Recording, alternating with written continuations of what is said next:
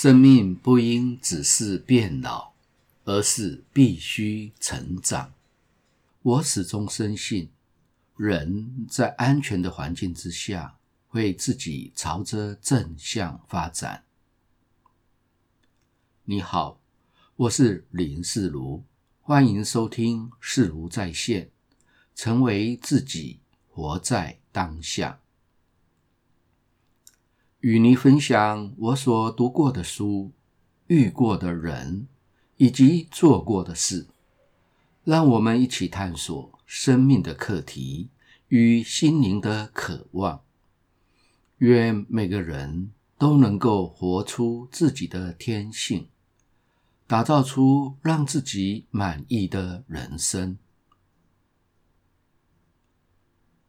在服完兵役之后，找到的第一份工作是书籍的销售。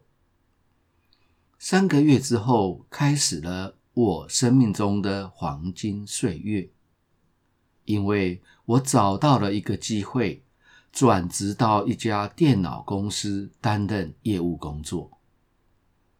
经过半年的自修和努力之后，工作起来如鱼得水。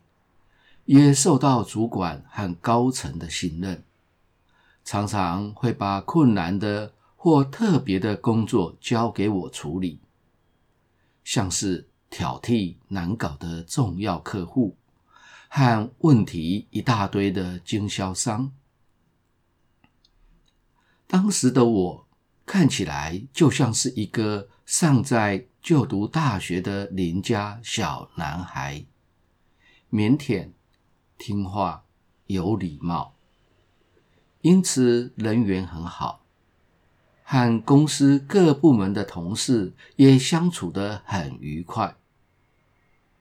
他们也都把我当作邻家小弟弟般的对待，这对于工作有非常好的帮助。有许多需要跨部门才能够完成的案子。他们也都会优先的提供我必要的协助，所以在那几年，我工作的特别的顺利和开心。我的六姐，打从我就读中学开始，就常教我要对人有礼貌，要有绅士风度，特别是对女孩子们。下雨的时候要帮忙撑伞，就坐的时候要先帮忙拉椅子，用餐的时候要先折好纸巾再递给人使用等等。而我也期许自己要成为一个优雅的绅士，因此在那段期间里，无论是在行为举止或是与同事们相处时，都会特别的加以留意，以符合这样的要求。在我们公司里有一个物美价廉的员工餐厅，二十元一份主菜，青菜、白饭、汤品和饮料则无限量的供应，超级的便宜。所以中午的时候，大多数的同事都会去用餐。饭后，年轻的同事们常常会结伴到附近的植物园去散步，边走边聊，顺便让胃里的食物有时间好好的消化一下。人数不固定，多则七八人，少则三四人。而我总是不太说话，只是当个听众。因为我喜欢听人谈一些我不知道的知识，就因为我是个好听众，偶尔会有心情不好的女同事，午餐之后单独邀我到植物园去走走、散散心，或者在下班之后一起去逛街、看电影。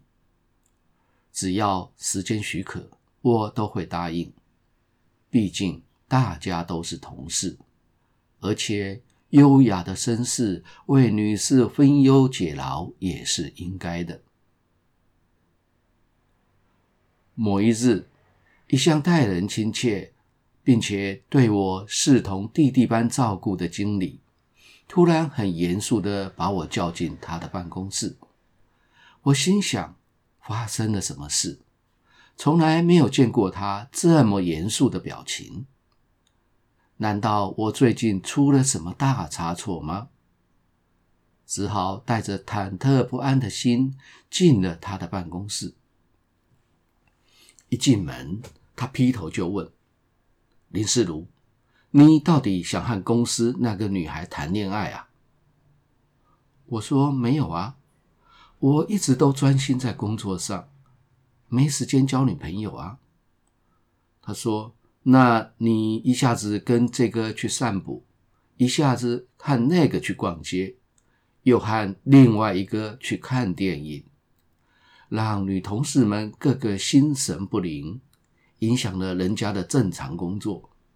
现在他们的主管都来向我投诉了。你到底喜欢谁？你就好好的和他交往就好，不可以这样到处招惹，害得人家心里头七上八下的。我说，我都只是把他们当作一般的朋友看待。而且为女士们服务是绅士应有的行为，我并没有其他的想法。经理又说：“那你就不能对他们都这么好，待人处事要把握分寸，以免造成误会。”从此，我再也不敢把我六节的教导全部都给用上。只有在下雨的时候帮忙女同事撑撑伞或提提重物，至于一对一的个别邀约，就全部给拒绝了。直到有一天，我因为工作的关系，有一段期间，我需要常常到我们整个企业集团的核心所在楼层洽公。那里是最高层主管们的办公室，因此管制的十分严格。入门前都必须由坐在外头柜台的总机兼接待的服务人员先行通报，然后在确认无误之后，才会开门让我进去。在那个通信技术还不很发达、大学十分难考的年代。能够到大公司担任总机兼接待的工作很不容易，除了要具备流畅的外语沟通能力之外，还要年轻貌美，因为他们是公司门面的一部分。就在那里，我看到了一位非常吸引我的女子，她的左手腕。总是戴着一个很特别、很少见的木质黑手环，看起来就像是某个少数民族的饰品。虽然我们公司里的美女很多，但是对我而言，她就像是美术馆里万中选一的现代陶艺珍品，高雅、优美。十分的吸引我的目光，我无法用言语形容初见时的那份莫名悸动和由心的欣赏。因为我每周总是会去洽公一两次，很快的他就认得出我了。从此，只要向他点个头、打个招呼，他就会为我开门了。每次洽公完，等电梯的短暂时间，我们都会简单的交谈几句，但并不深入。只知道他和那个时候最红火的电影，由白先勇的小说所改编的《金大班的最后一夜》的女主角同姓，所以大家都叫他金大班。影响所及。现在的我，只要听到蔡琴唱的《最后一夜》，就不禁会勾起那年的回忆。当时所发生的一切，如今依旧历历在目，仿佛才刚刚发生而已。就在农历春节前的几天，下班之后，我有事去我二姐家，没想到在公车站就遇到了金大班，而且很凑巧的搭了同一班车。上车之后，有刚好有两个位置，于是我们就坐下来，并交谈了起来。我大胆的向他要了电话。而他也很大方的告诉我，高兴的我立刻记了下来。回家之后，想起每年的大年初一，我都会去专科的同学、金融家和来自他校的死党们聚会。我们十多人从求学的时期，每年的寒暑假就会一起去同一家。电子工厂打工，因此有着非常深厚的革命情感。大家的关系就像家人一样的紧密。于是我鼓起勇气打电话邀金大班和我一起去参加这个对我而言非常重要的聚会。没有想到他居然也爽快的立刻答应。害得我当天晚上高兴得睡不着，太兴奋了。和死党们相识了这么多年以来，我终于不再是孤家寡人，有幸能够携伴参加聚会了。我们的感情进展十分的快速。有一天，我邀他去国父纪念馆看表演。我们先在仁爱圆环附近的广东茶楼用餐，很意外的，他的弟弟也来了，手上也戴着和金大班相同的手环。用餐时，金大班透露说，在他认识我之前就已经有男朋友了，并且在最近向他求婚。让他感到犹豫和为难。听到这个消息时，完全没有影响到我的心情。我们还是有说有笑的开心用餐。在离开餐厅前，金大班先去了一下化妆室。这个时候，他弟弟压低音量，偷偷的对我说：“鹿死谁手，尚未可知。”然后他就告辞离去，让我们两个去看表演。看完表演之后，我们从国父纪念馆出来，走在忠孝东路上。走着走着，他突然停下脚步，说：“我有个重要的电话要打，以免有人担心。”一时之间，他在皮包里找不到铜板。我赶快从口袋里拿出一个来，递给他。讲完电话之后，他问我知不知道他打给谁。我说：“你男朋友啊。”金大班愣了一下，他说：“你不吃醋吗？”我一直都是全然的对待着他，让他生命中的一切都能够美好。因此，任何事情只要能够让他开心，任何决定只要能够让他幸福就行，我都愿意去做。所以那时在我心里头的事，不舍得他感受到任何的为难，舍不得他心里头有事而放心不下，而事实很明显。她所在意的与挂念的是她的男朋友。于是我对她说：“基于我对你的爱，我决定退出，不再追求你了。祝福你和他有个幸福与美满的未来，一起携手白头偕老。”送他回到家之后，我们就这样结束了这几个月来的热恋，从此就没有再联络了。到现在，我还是很讶异，当时的我怎么能够这样的洒脱和超越，完全没有嫉妒、不舍得和伤心难过，而是充满了喜悦和祝福。我打从内心深处认为，最好的他应该由他最喜欢的人来照顾与陪伴，这才是最恰当与最完美的结局。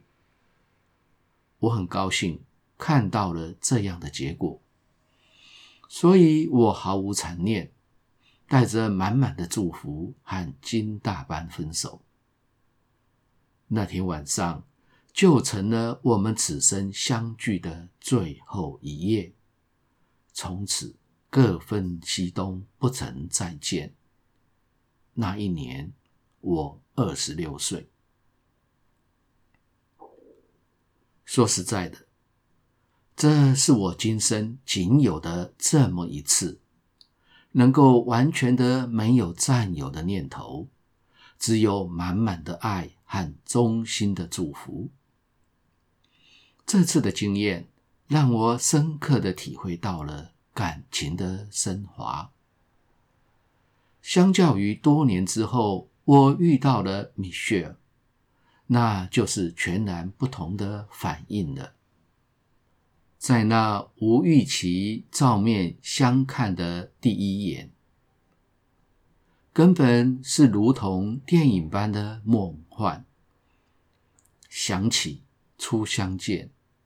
是地转天旋。我们从初相识到热恋的过程，种种的巧合和情景，比起戏剧的情节还更加的精彩浪漫。保证可以虐死单身狗，羡煞多情人，而且保证绝对不偿命。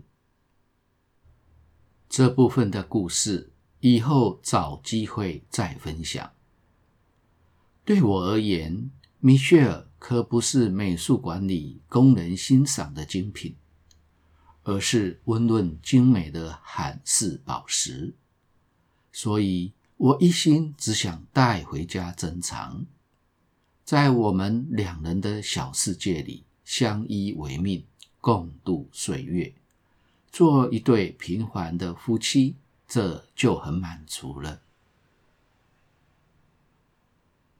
和金大班的这段感情，虽然未能修成正果，但是却让我惊艳到了另一个层次的爱。即使已经三十多年过去了，我还是满满的感谢和祝福。这就是海灵格大师在内在之旅当中所说的好的实相之一吗？因为这段机缘成就了金大班和他先生的幸福，也成就了我和米歇尔的幸福。感谢你的收听。下次的主题是太极，既是双鱼，也是圆。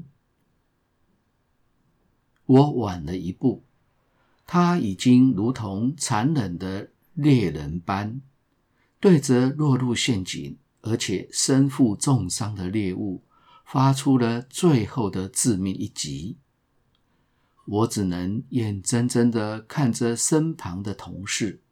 从眼中流露出刺之难逃一死般的绝望眼神，然后被一枪毙命，同时发出了令人心颤的哀嚎。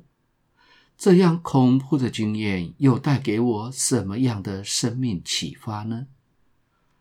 欢迎下集继续收听。